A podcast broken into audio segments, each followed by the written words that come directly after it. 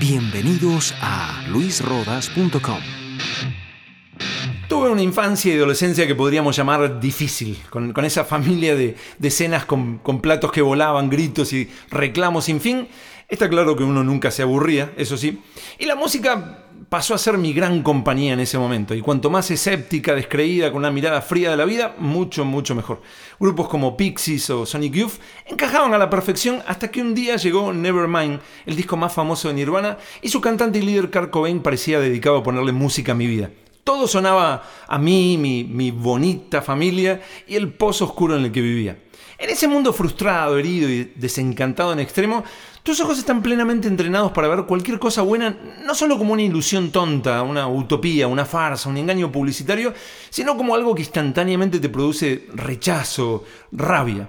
Todo lo que es bueno, cualquier imagen de amor puro, algo alegre, feliz, dulce, tierno, esperanzado, algo optimista, positivo, cariñoso, es detectado como algo que no solo no existe, sino que tiene malas intenciones de alguien detrás para venderte algo. Cualquier canción de amor, una película positiva, alguien que se acerca sonriendo, un mensaje de esperanza o un, cartelito con una familia cariñosa, mm, esta horrible publicidad engañosa, basura. El mundo es otra cosa, a otro tonto con ese engaño. Toda mi mirada de la vida, lo, que yo consideraba la, realidad, era descreimiento y desconfianza en estado puro. Cualquier otra cosa era para tontos que no pensaban y vivían una película de Disney sin darse cuenta que, eran un producto de un sistema que los usaba como hipnotizados. Yo, era supuestamente más inteligente que eso. Todo, todo, para mí era desamor, escepticismo, dureza de corazón y el mensaje punk por excelencia, no hay futuro, y Kurt Cobain, el líder de Nirvana, me entendía a la perfección. No tengo palabras de, gratitud suficientes y, la verdad que aún no termino de entender cómo es que eso sucedió, pero a mis 21 años vino Cristo al fondo del pozo y me rescató. Toda la oscuridad se transformó en luz hasta que conocí el trasfondo de la iglesia donde comencé y luego la vida de muchos personajes famosos del ámbito cristiano. La verdad es que no me di cuenta, pero de a poco todo ese mundo frustrado, herido y desencantado en extremo volvió.